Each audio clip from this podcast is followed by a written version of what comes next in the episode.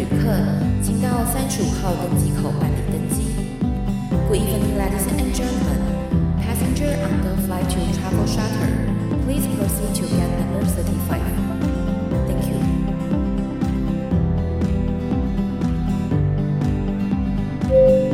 各位贵宾，我们即将起飞，请确实扣好系紧您的安全带。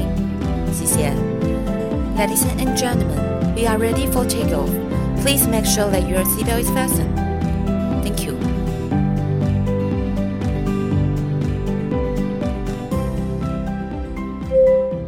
Hello，各位听众朋友，大家好，欢迎来到旅行快门，我是 Firas。今天这期节目呢，我们来聊聊一个旅游的新形态，就是呢，我们常常会呢运用个三天四天的时间来去做一个小旅行，但是呢，这样的旅行往往不够深入，也没有办法认真的去了解当地。今天呢，我们来介绍一个非常非常特别的一个旅游形态，叫做工作假期。因为呢，在台东县政府原住民族行政处，他们今年呢就有推出一系列的工作假期，带着我们大家一起。进入了台东的部落，来一个深度的旅行。所以呢，我们今天很高兴邀请到的来宾呢，是旅游生活 YouTuber 五五生，以及呢来自大王部落的瑞莎，来跟我们好好的聊一下呢这个旅游的新形态。欢迎我们今天两位来宾。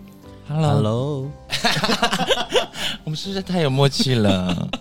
你先好，大家好，我是瑞莎，我是来自大王部落，这是我们的汉语名字。那我们原住民的名字叫做贾瓦里部落。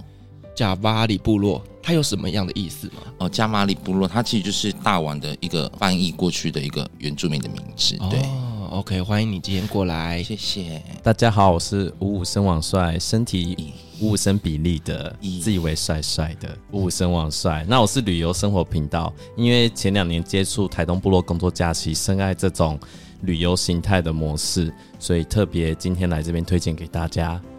五五身的意思是一比一的身材吗？对对，不会啊，看起来是真的很帅，所以呢，大家可以去追踪一下他的 YouTube 频道。好，那我们今天主要就是来介绍这个台东部落的工作假期嘛，对不对？那其实呢，就五五生你自己本身也是参加过好几次这样类型的活动，那可不可以跟我们聊一下，就是这样子的一个旅游形态跟一般的旅游有什么不一样呢？大家都会觉得跟团行程是走马看花，但是像这种工作假期的旅游形态呢，是真的走进去，然后与部落的人接触，会直接跟他们在地的生活有做连接，呃，产生不同的感受。哦，所以你自己参加过的经验，可不可以跟我们稍微分享一下？就是说，在那边可以得到一些什么样更深入的体验？好，那我就跟大家讲一下我的第一次。咦，就是在台东部落工作假期，大狗部落，呃，那个时候是二零二零年一月，然后我一开始不知道这个活动的概念，是到第一天的时候，他有一个详细的解说，就是我们要替。呃，部落的族人们做一些工作工项，然后借而可以享受工项之后的假期的部分的这种心态。然后第二天的时候呢，比较感触到我更深的是，因为他会带我们去走部落的导览，可是他是带我们去走大狗部落旧遗址的路线，在那边都会有一些我们没有听过的一些传奇故事。例如，他们那个部落以前有雷神的这种人的存在，还有像海克力斯、大力士的存在，一些传奇的故事。再来，他会头目他会跟我们说那个这个遗址，还有整个迁徙的历史故事。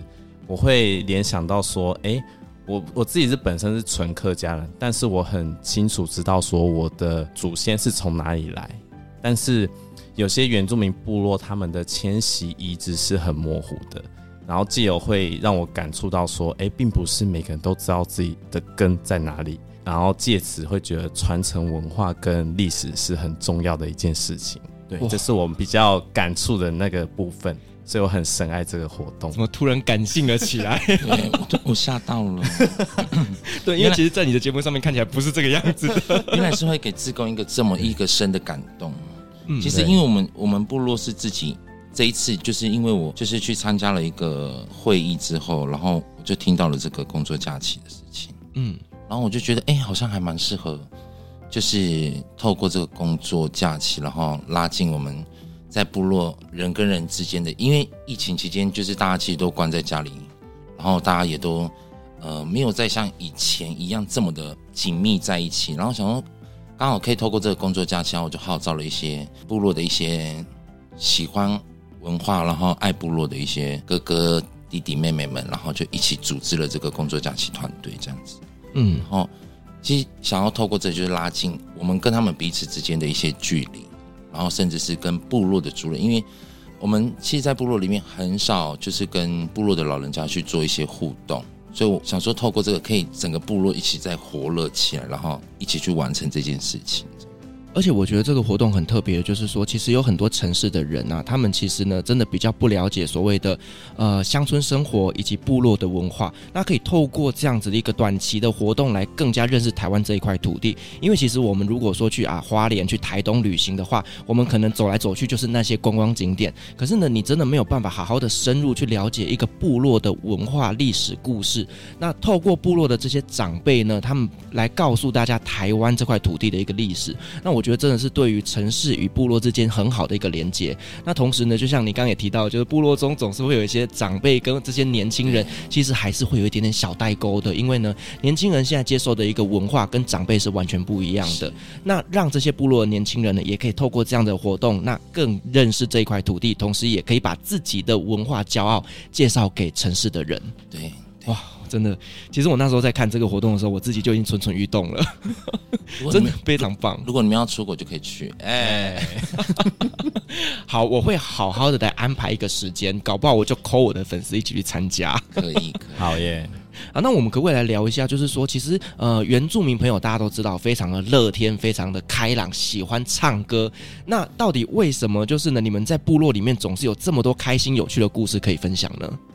因为其实，在部落里面，他就是说真的，他就是无聊，就需要创造一些好笑的事情。让，因为我自己本身也是从台北回去台东工作这样子，然后其实为什么会在部落里面发生这么多好笑事情，就是因为你知道，原住民有时候他会把一些很严肃或是一些很很难过的事情，然后他们都会把它时间过的时候，可能已经心里面的那种悲伤或是难过的情绪已经没有的时候。他就把它转化成是一种想念这个人的时候，他就会把它再说出来，然后但是是用幽默或是比较好笑的方式去传达这件事情，代表我们就是想念这个人。对，因为我其实，在 YouTube 上面我看到你讲超多好笑的笑话。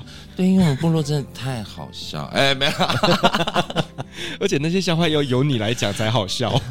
其实部落很多比我会讲笑话的人，只是就不小心我就红了。哎，可以。那我们要不要现场来几个笑话呢？好，那那我就讲我们最近部落发生的事情好了。因为我们最近就连假嘛，就连假三天，所以在部落最容易发生的事情就是连假，就是连续的办婚礼这样子。哦，对对对，就是因为刚刚好大家都可以回来这样子，我们最近就是部落就有很多的婚礼这样，然后我就去参加了一场婚礼，然后那个主持人就很好笑，他就。他就叫那伴郎伴娘，就是呃走到那个台前前面这样，他就是介绍他们这样子，然后他就讲说，嗯，好，你们两个向前走一步，这样，他们两个是面对面的哦，他就叫他们两个向前走一步，大家是不是就会很紧张，想说他到底要他们两个干嘛？这样，他说再前进一步，这样，他们的其实已经很近了，就是已经快是可以亲到那样子，他就说好，把眼睛闭起来。好，开始湿润你的嘴唇，这样子。什么东西呀？对，我就想说，到底要干嘛？人家是伴郎伴娘哎，然后他想说，好，请握手，这样。要吓到大家台下的人都吓不敢。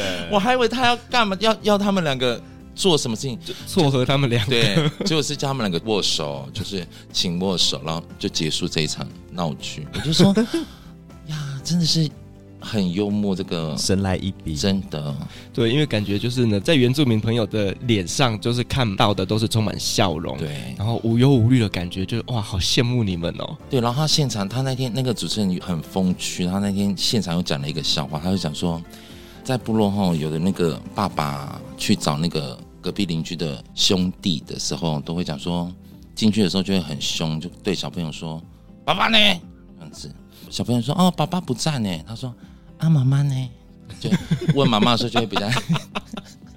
等一下，他想干嘛？就确定爸爸不在家，就是类似像这样子的事情。对，我觉得原住民朋友真的超级超级可爱的哦。好了，那我们刚刚瑞莎就跟我们分享这些，就是在原住民那边一些有趣的笑话故事。但其实我们重点还是要再回来跟大家介绍这个旅游的新形态啦。那其实这一次呢，他们总共举办了三场不同的部落活动嘛，对不对？对。那我们可不可以请瑞莎先跟我们稍微介绍一下，就是你这次负责的大王部落有安排一些什么样的活动呢？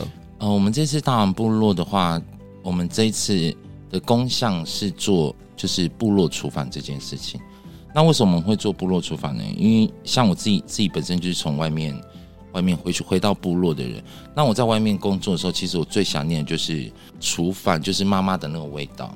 那为什么我们会想要在部落里面做这件事情？就是因为其实呃，味道跟食物这件事情是最容易让。别人先去接受这个部落的，然后去做连接，然后味道也是最容易去做传承的这件事情。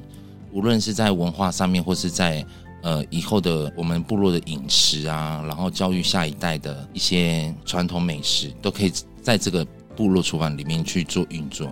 所以那时候我们就是呃团队里面就开会的时候，我就觉得呃厨房这件事情是我们现在必须一定要先完成的这件事情。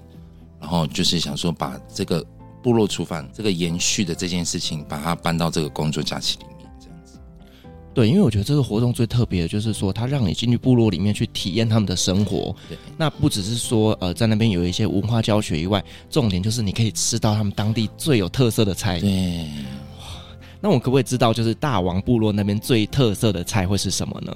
因为其实我们我们那边原住民风味餐其实都大同小异，因为每个部落。他吃的味道、吃的样式其实都差不多，但是我们就是在这个大家都一样的食物里面去做一些变化，然后去做一些碰撞，然后让来到的职工会觉得说：“哎，我怎么在这里吃到的跟上一个味道是不一样的感觉？”所以这就是你要来参加才知道。哎，答对。所以今天三场活动，我们就是全力 promote 大王部落。没有，不行，我可能会被攻击，被另外两个攻击。是，那因为我们这个活动叫做工作假期嘛，对不对？那工作到底是要做什么样的工作呢？我们这次就是我们要志工跟着我们部落主任一起带着一起去完成这个厨房。那要志工跟着我们一起做什么？就是哦，砌石头，就是把石头叠在一起做一个石墙这样子。然后有一部分的志工可能就是要去帮我们搭建我们的屋顶，覆盖一些茅草啊或者是什么的。对，其实我们这次的工项会是属于比较传统式的，就是没有钢筋、没有铁钉、没有铁丝，取自大自然的素材，都是用大自然的素材去完成的这件事情。这样会不会很累啊？嗯，很累。我们最近都在做前置作业，哎，这样人家不敢参加啦。不会，但是我们已经帮他们完成大概七八十，然后他们后续只要帮我们完成三十就好了。哦，对，就等于是说你只是去把它拼装完成就好了。对，然后但是每一个拼装的过程，它都会有很深很深的记忆点，是因为你放的每一颗石头。我们部落的人都会告诉你说，你为什么这颗石头要放在这个地方？嗯，这个茅草为什么要盖在这个地方？而且这是一个四天三夜的活动嘛？对。那我们可不可以再稍微更 detail 的来说明一下，就是每一天到底会做一些什么样的活动？我们第一天其实就是报道嘛，报道之后我们就是会呃部落导览，会先让大家知道说部落最主要的地方在哪里，就是哦、呃、可能头目的家，或是我们部落的主灵屋，然后。呃，部落重要的人，譬如我，哎，的人物介绍这样子，然后最后我们就会带他们，就是一步一步去更深入的。其实我们部落很少剖析自己部落，让别人去了解我们部落的文化。然后这是我们第一次，嗯，所以我也很愿意，就是带着他们走到很深，就是很部落里面，甚至是我们的呃迁移史，甚至是我们的呃服饰的文化，或是我们吃的东西。然后我们的生活形态，嗯，都会在这四天三夜里面，就是呈现给大家这样。那你们会带我们喝小米酒吗？绝对的，这是一定要。我跟你讲，小米酒这只是一个一点部分，对，这只是一个前菜啊。因为你知道，我这次就是跟我团队说，我要给来的志工三个回忆，哎，三亿，三亿，三亿，记忆、回忆跟失忆，失忆。失忆就是十点以后的事，收工之后的十十点之后就失忆，就会失忆。对，所以三天每天都会失忆喽。这个 slogan 很棒哎。对，其其实我们部落一直在传达的事情就是这个，就是呃，我们要怎么样子去接纳跟自己不同的人。嗯，对，这是我一直在部落里面推广的事情，所以我就会一直很想告诉部落的人，就是我们要怎么样子去接纳跟我们不一样的人。他们是来自都市的人，但是我们要接纳他们，变成我们部落的朋友，甚至是我们部落的家人。这件事情，对，也是会在这个工作假期里面，会让志工很深刻的去体会这件事情。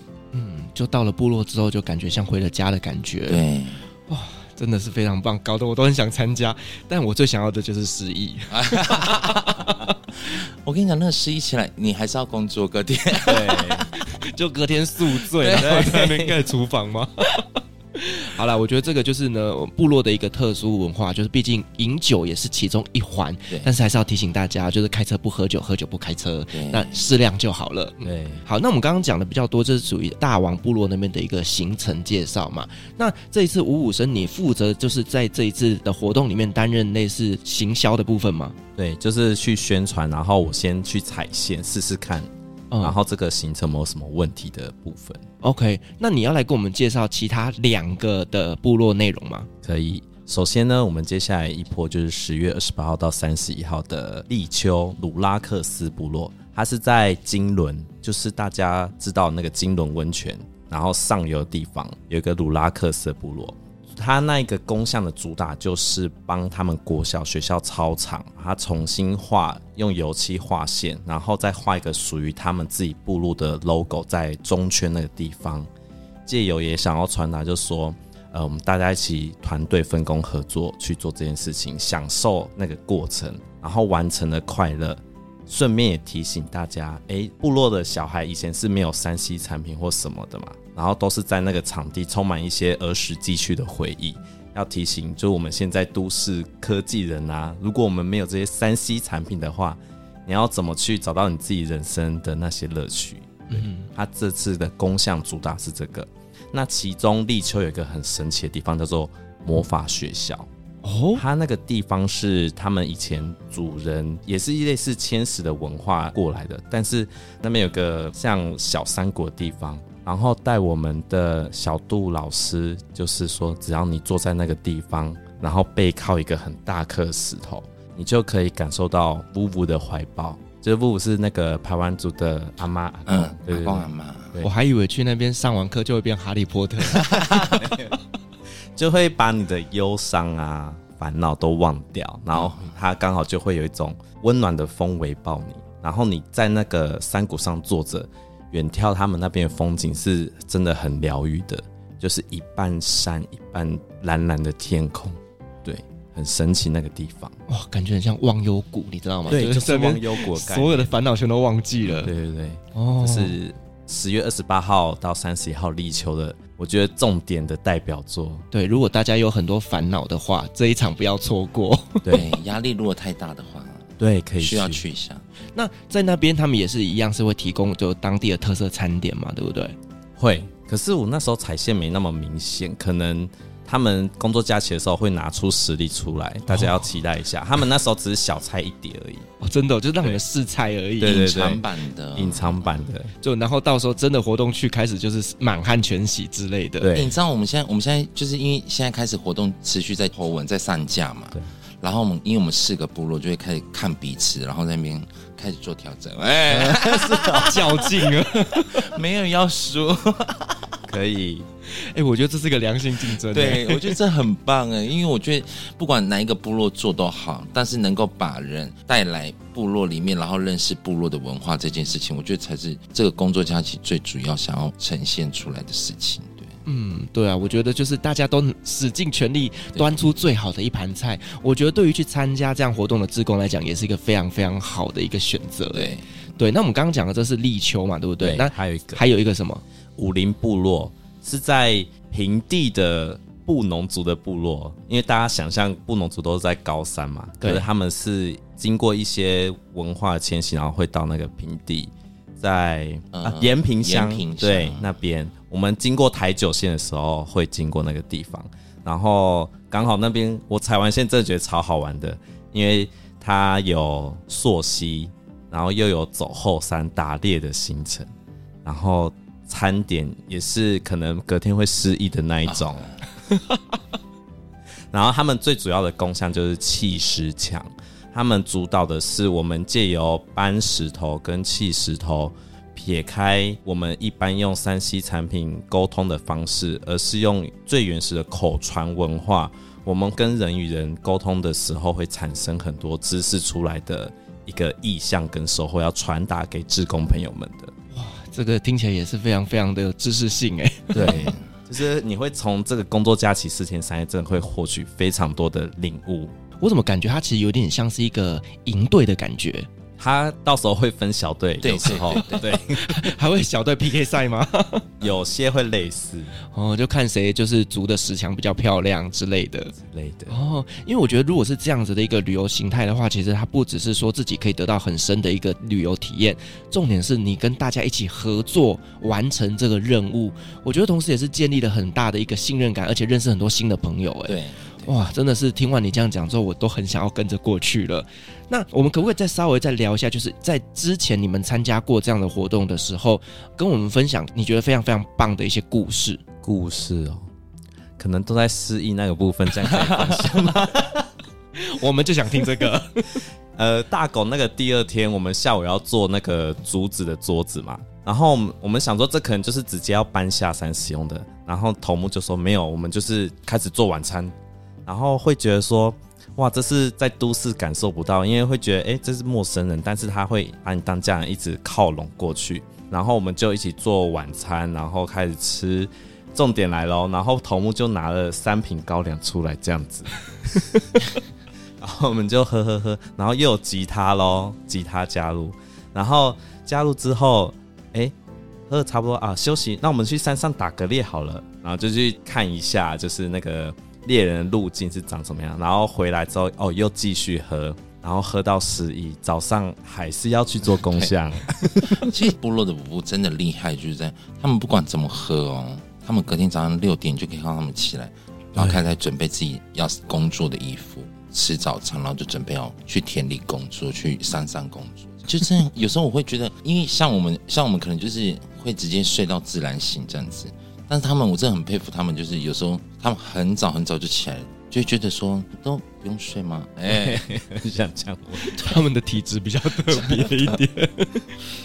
他们晚上睡一觉就可以代谢掉所有的酒精，我们不像我们还会宿醉。好，那呃，我们刚刚其实，在前面有聊到，就是在这个旅游体验的过程当中，其实食物是一个很重要的一环嘛，对不对？嗯、那瑞莎，你刚刚有提到，就是说以原住民的食物来讲，大同小异，只是当地的料理方式不一样。我们各位来稍微聊一下，就是你们的美食文化大概会有哪些食材呢？呃，我们其实最主要还是一样，就是地瓜、芋头、小米，这是最基本的。但是我们这次有拿出我们的那个压箱宝，哎、欸，没有，要先破梗吗？我当然是不可能会破、啊。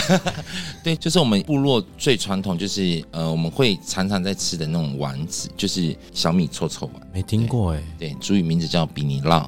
对，然后它就是呃小米发酵过后，然后包猪肉，然后煮成像汤圆这样子。哦，只是它的味道就是有一些重这样子。可以稍微形容一下那个臭味吗？就是发酵啊，哦，发酵过的那个味道，对，OK，就有点像豆腐乳的那个概念，嗯，臭豆腐吧，臭豆腐，但是它很好吃，嗯，它其实就是像我们在旅外的时候，我们最想念部落的味道就是比你捞的味道，嗯，跟刺葱的味道，你们应该知道刺葱吧？好好，谢谢中东人，对不起。我可能就比较能够讲究阿拉伯的食物嘛，但是呃，原住民的部落的食物，我可能要这一次去参加，我才会知道。真的，那会知道就是像我们大家对于呃原住民部落会比较想象中就是什么山猪肉啊，其实那都是最基本的东西，就是什么猪肉、山猪肉什么什么什么那些，其实都是最基本的。但是我们这次拿出来的东西都是呃，你以往在可能原住民风味餐厅上面不会看到的。然后你你要真正进去部落之后，部落的族人才会煮给你们吃的，就是欢迎朋友的一些食物这样。好了，你都不愿意再跟我们做更多的透露，那大家就只能亲自去参加才知道了。我跟你讲，就是要让他们这样子，我们就是要欲擒故纵。哎，才会来。那我其实看了一下，就是这一次大王部落的一个整个工项里面，其实有一些是 DIY 的活动，对不对？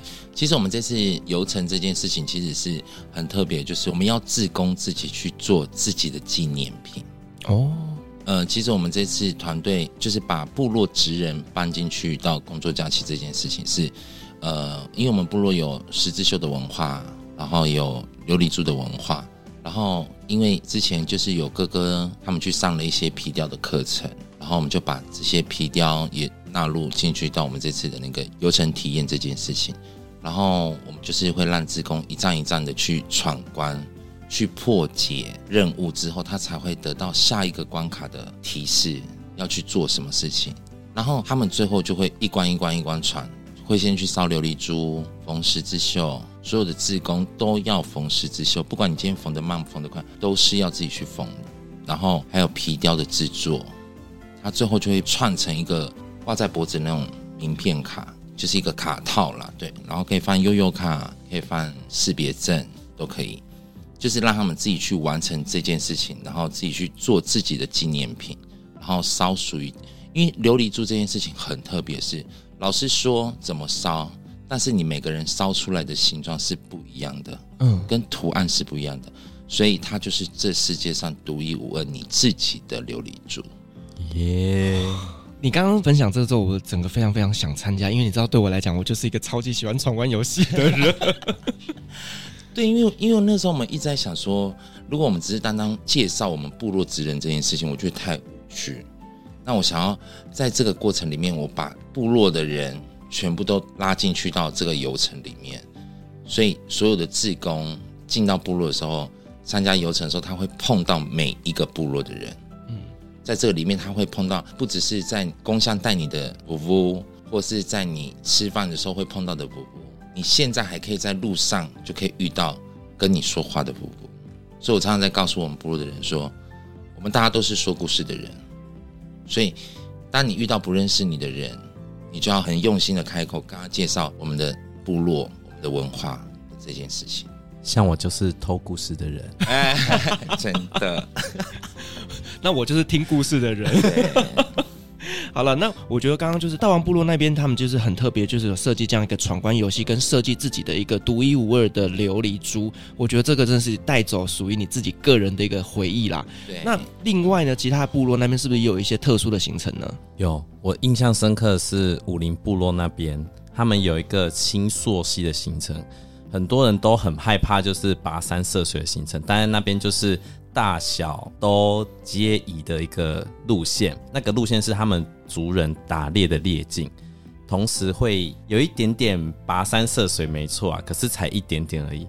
你到终点的时候，那个一个叫做萨宁号溪流是在路辽溪的支流旁边，那个地方可以跳水，又可以有滑水道，又可以在那边游泳，还有飘飘河。是集结大家，如果想要尝试去溯溪，然后又害怕的话，一个很亲民的路线。如果你们喜欢溯溪的朋友，这一场一定要来。其实我真的很想溯溪，所以武林这一场感觉就比较刺激一点点，刺激一点点，就是可以让入门款的人试试看。可是我怕我的船划不动，哎，不会不会，没关系。可是你不觉得那真的很恐怖吗？溯溪，你有溯过溪吗？我我有溯过溪，那感觉超刺激的耶。那翻船的时候不会很危险吗？嗯，因为有有穿救生衣是还好啦，对。但是我还是觉得那个是一个非常非常刺激的活动。但是你刚刚有提到，就是它是一个比较呃入门款的溪流，对，所以它是比较安全的，安全的哦。对，对，因为我平常也有在跑其他的，都走那种两三个小时，所以那个很 OK。所以他是要自己走到溯溪的地方，对，起点，嗯，然后再滑下来。呃，没有船，就只有你穿救生衣跟溯溪鞋，还有头盔。我们要自己用双脚走到终点。哦，那就先不用。然后可是可是下来可以飘飘河啊，下来可以飘飘，还有滑水道这样咻。你知道，因为我我们之前我们就是我们频道也是会到部落走一走这样子，就是会去拍一些属于部落的一些文化事情。然后我们就有一次，我们就到了，也是一个布农族的部落，在台东，他就带我们去走他们的那个最后要到吃饭的地方呢、啊。他都没有跟我们说到底要走多久，他就一直跟我们说要到了，要到了。我们走了快两个小时，很久。我有点生气。所以原住民朋友的时间观念也会跟我们不一样吗？我就告诉那个执行说，下次这种工作就不用罚我。不是因为我真的超讨厌走路的，如果有溜冰鞋的话，我可能可以接受。对，可是那个武陵那个大概三十分钟到四十分钟，可是有时候就是真的需要用双脚去。走，你才会更了解文化这件事情。就是你，嗯、你才有办法更深入去。其实我们我们两个真的没有办法告诉听众朋友，就是你到底可以多了解，就是文化这件事情。就是你，你真的就是只能自己来去体验这件事情。嗯。就是踩在那块土地上面，你才能够得到这些回忆。真的，对，甚至有一些人的感受也不一样。也许同样参加同一场活动，但是大家得到的收获也是不一样的。所以，所以我我我在我在我们这次的那个游程里面也有计划一个，就是呃，我就是发那个傻瓜相机哦，因为傻瓜相机它只有二十七张而已。嗯，然后，所以我们现在这个部分还在讨论呢，因为有的人就是有一些，我我原本是说要没收手机。时段性的没收手机，这不错哎，因为我我会想要让他们用，就是我们最原始、最传统的生活去到这个部落，然后你用傻瓜相机去记录你这四天三夜你看到的东西，这二十七张对你来说会是很重要的事情。嗯，到时候我们再用时光隧道，再寄回去，跟就是一个月过后，你再收到这个照片的时候，你就会特别有感触。你要帮他们顺便洗相片出来，对对对。哦我起鸡皮疙瘩！你这样讲出来会不会被人家偷走你的梗？不会，因为这就是我的。对，因为我我那时候是这样想，就想说，二十七张其实真的很珍贵，你一定会不会随便乱拍，你一定会拍到就是你特别有感触的地方，你就会把它记录下来。嗯，对。但但是如果你用手机拍，你就是随走到哪里都可以拍啊。所以我，我我的我们现在还在跟我的团队在做拉扯。但是没收手机这件事情，对，真的真的有时候对。我，我觉得这是一个蛮大的挣扎，因为我们现在很多人都有手机依赖性，而且又是很多人都是因为靠手机在工作，对，所以我们我们现在就在讨论要要时效性的，还是是要怎么样子？对，暂时收走两个小时可以接受啦，对，对，对，但是如果要收一整天，我可能会不太能接受。因为因为他们他们也是有这样子的反应，对对对对对。好，那其实我们现在最接近的这个场子是在十月二十八号到十月三十一号这一场，就是立秋部落的部分嘛。那在立秋部落这边又有一些什么样特别的活动呢？呃，因为他们那边是小米之谷的支撑，嗯，又说是黄金山谷之撑，嗯，因为从东海岸往山那边看的时候，你会看到亮晶晶黄金的感觉。然后途中呢，它有一个游程是会。教导你小米的相关知识之外呢，还会传授祖先的智慧，这也是想要传达给听众朋友的。其实原住民的老人家真的都非常的聪明。以前他们不知道怎么赶鸟的时候呢，都是用嘴巴这样大声这样吆喝啊，把那个鸟吓走。那他们就也很久就会累了，所以他们就发现了，哎，如果我喝完的那个爸的啤酒啊，或是百威的啤酒留下来。然后再用一个绳子串联那些啤酒罐，直接挂在那绳子上面，像风铃一样这样叮叮当当铃，它就会赶走小鸟，因为那个声音很大声。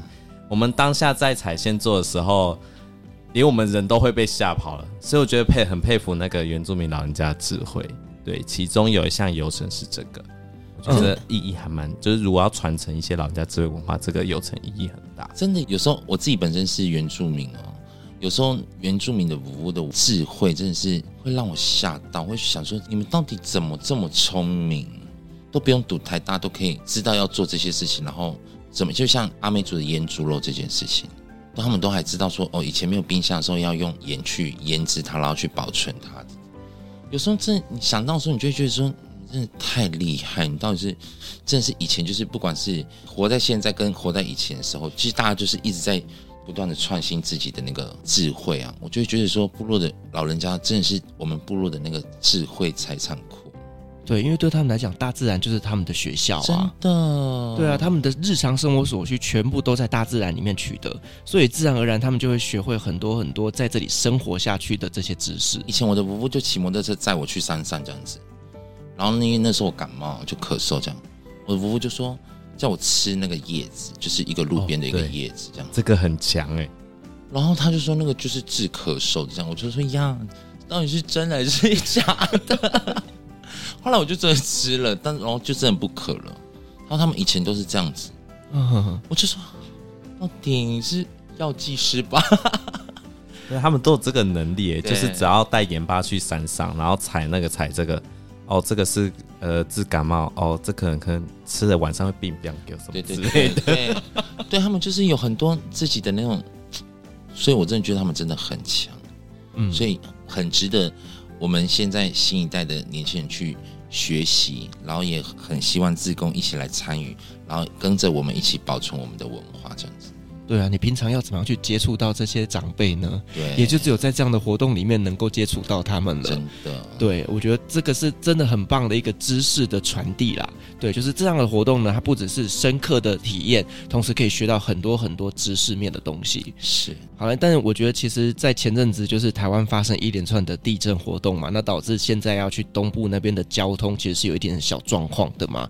那我们现在到底要怎么去参加这样子的一个活动呢？那以及呢，有一些什么样的方式可以让我们可以顺利过去？这一次呢，就有推出一个火车慢慢来，大家别担心的促销活动哦。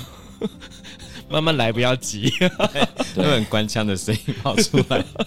对，这是个很优惠的方案，跟大家说，如果你是两人同时报名的话，你可以二折一的优惠。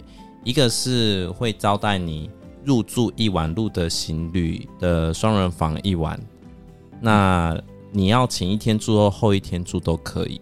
然后第二个是会补贴你来回机票两千块钱，它还有那个四、啊、人同行，对，还有一人一人免费。哦，那真的很棒诶，就是你去找你的亲朋好友一起来参加，对，哎、嗯，一个人免费就差很多哎，是全额免费啊，对，那我现在去揪，我揪我的粉丝，粉丝们一起去好不好？然后让我免费，可以，哎，可以，因为我也会做这种事。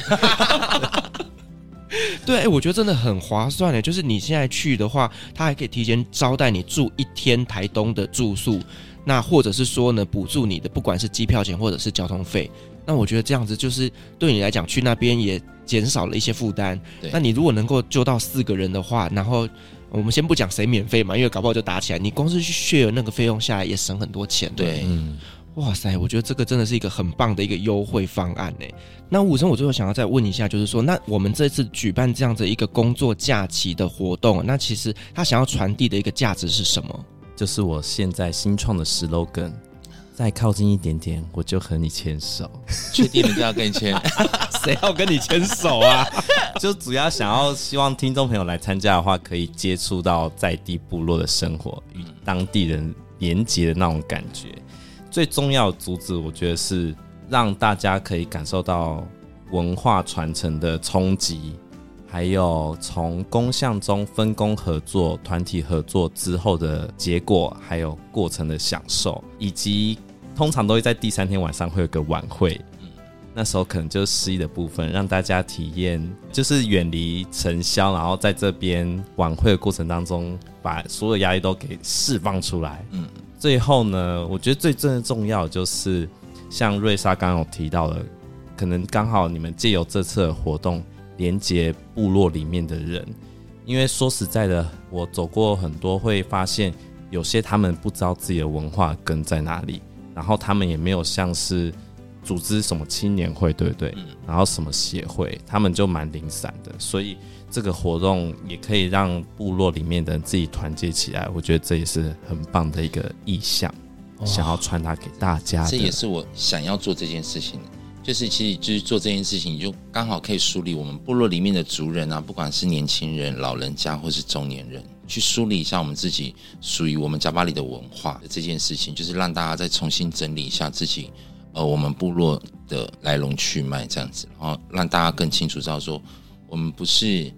就只是住在这里的人，我们是生在这个部落，然后我们要更了解这个部落的文化。对，我也有发现，就是之前有些工作假期，然后返乡的青年的这个状况，然后老一辈人会想要教导他们做一些为部落可以做工作，嗯、也是让人口外流的问题在增加的一个福祉。对、嗯，对我觉得这个还蛮重要的。因为我常常在跟部落的年轻人在说的一件事情就是。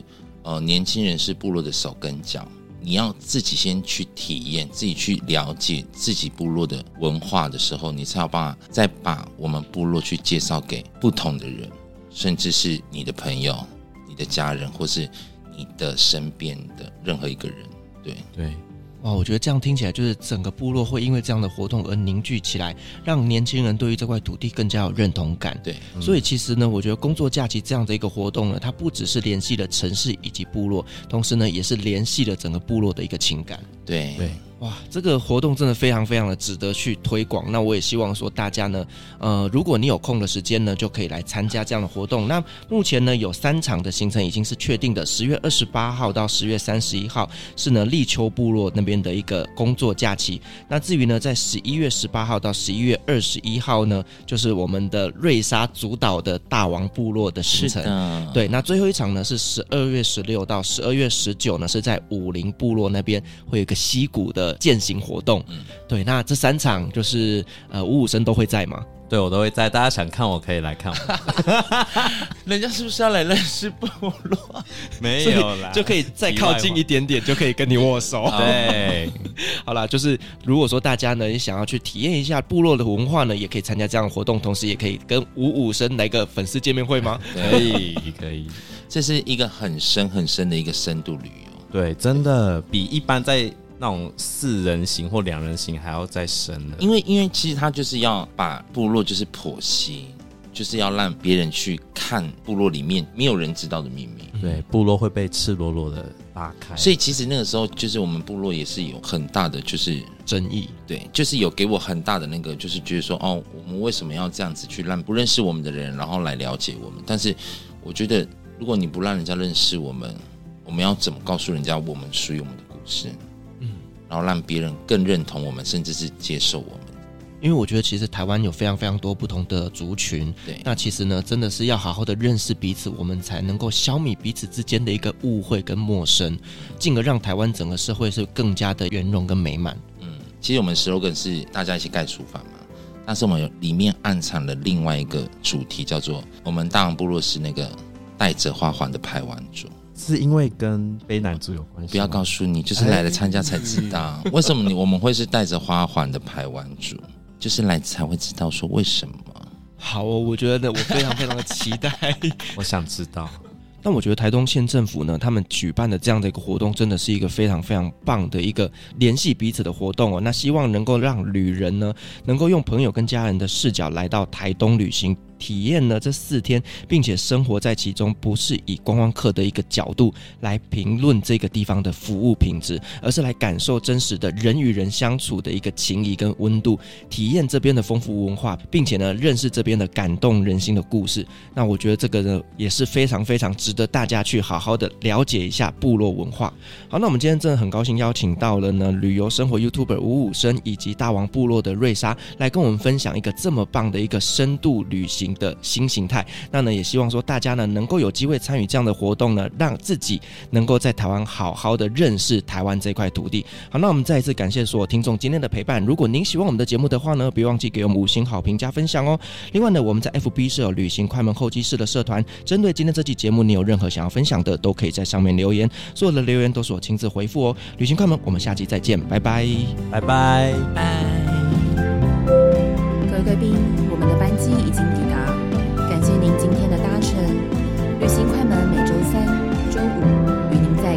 相会，祝您有个美好的夜晚。